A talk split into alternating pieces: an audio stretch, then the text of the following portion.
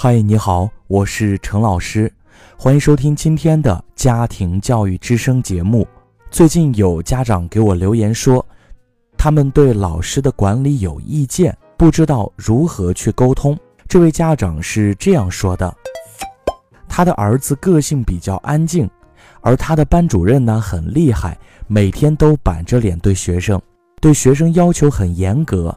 可家长有问题找老师沟通，又经常见不到人，有些事情经常因为沟通不好，学生挨批评。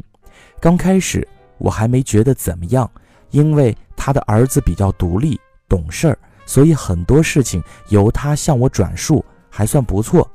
有一天，儿子放学回来后情绪很低落，细问才知道昨天的作业写错了，应该写第十一页。但孩子写的是第十页，老师批评了他一顿，还打了他两下。我安慰他下次细心一点，可从此儿子就变得不爱上学了。我有心想找学校反映一下，又怕老师给我儿子穿小鞋。有朋友说，让我给老师送点礼，能对我儿子好一点。但我觉得，如果一个老师要靠收礼才对学生好，那这个老师还配当老师吗？我真不知道如何是好。那在今天的节目中，陈老师给您的答复是：承受批评是孩子成长中必不可少的一课，尤其是男孩，如果内心非常脆弱，经不起批评、打击，甚至是误解的话，就很难把人生的路走到底。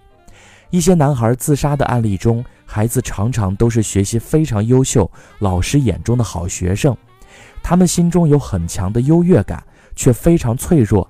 当成绩稍微差一点，当老师或其他人说话重一点的时候，他们就受不了了。从某种意义上来说，承受批评不是什么坏事儿，你也不用为此给老师送礼。如果老师并非这样的人，也是对人家的不尊重。当然，如果老师对孩子的批评变成一种人格的攻击和侮辱的时候，你就不能不管，因为你有责任维护孩子的尊严。有尊严的孩子才能够堂堂正正地站直做人。陈老师给您的是两个建议：第一，对孩子说批评是一种爱护，让他学会如何心悦诚服地接受别人的批评，同时要充分看到孩子的长处和进步，给予他肯定。人的内心只有坚信自己才行，才会不怕任何人的批评。第二。及时和老师沟通，老师管那么多学生，有些情况了解的不仔细。如果你不能具体全面的介绍自己孩子的情况，老师是很难掌握全面的。开家长会的时候，你要耐心等待老师空闲的时候，跟老师好好谈谈你孩子的优点，为儿子在老师心中树立一个良好的形象。面对家长积极的沟通，老师是不会拒绝的。陈老师给您的就是这两个建议，我想这也是很多家长平时遇到的一些问题。